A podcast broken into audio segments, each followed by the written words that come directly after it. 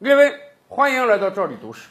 最近啊，中东欧国家提出了一种新的史学观，什么呢？他们说，二战的爆发元凶不只是纳粹德国，还有苏联。为什么？人家说史实很清楚啊，苏联和德国签订了互不侵犯条约，然后呢，德国闪击波兰，苏联不但没帮波兰，而且还参与了对波兰的瓜分行动。可以说，二战的开端是苏联、德国联手把波兰给拆分了。所以你不能只说德国是元凶啊，苏联也是元凶。因此，波兰议会还通过决议，将来要跟俄罗斯要战争赔偿呢。没有错，史实确实是这样。但是看问题啊，不能只看表面。对于二战爆发之前的世界形势来讲，谁都明白。德国是一定会向两个方向进攻的，德国是一定要让他的铁蹄踏满欧洲的。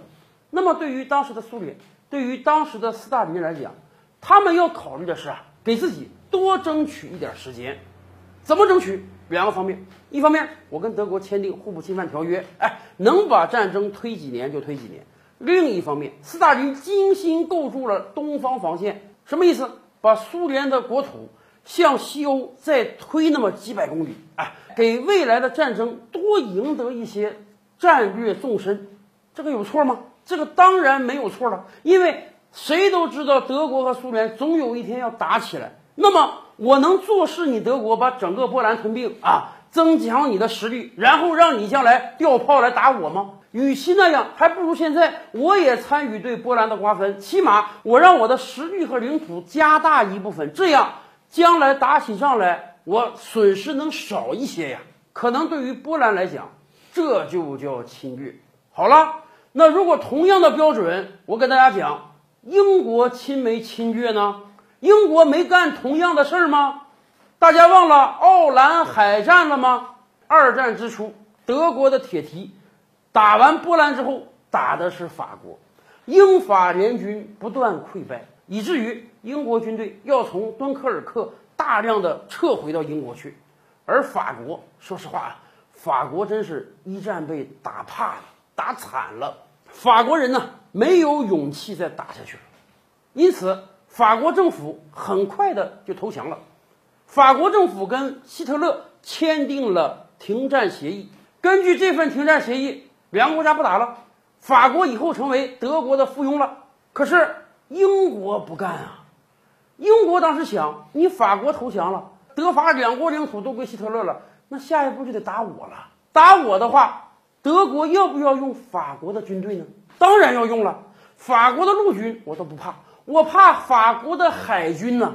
法国的海军当时全球排名第四啊！法国海军加上德国海军，很有可能我英吉利天险不在呀。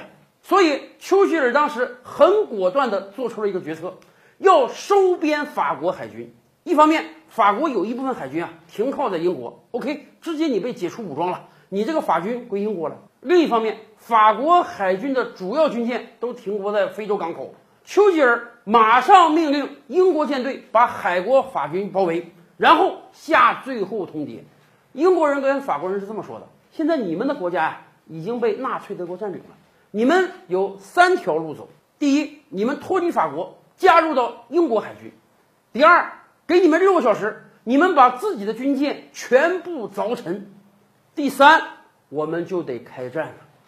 作为骄傲的法国人来讲，法国人是这么说的：我们的国家跟德国签停战协议了，希特勒都允许我们保留自己的法军，你英国人，你丘吉尔为什么要来收编我们的海军？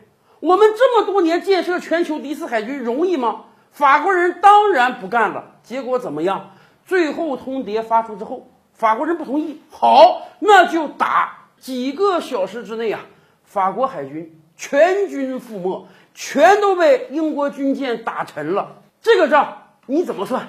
我们可不可以理解为二战开端是英国和德国联手把法国打残了？德国人得到了。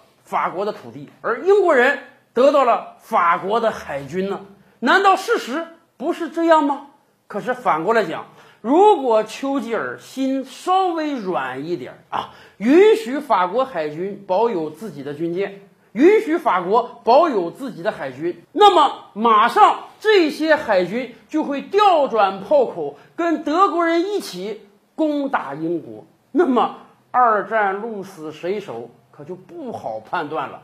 是不是今天法国政府也要通过一个决议，说英国也是二战的元凶，还要跟英国索赔呢？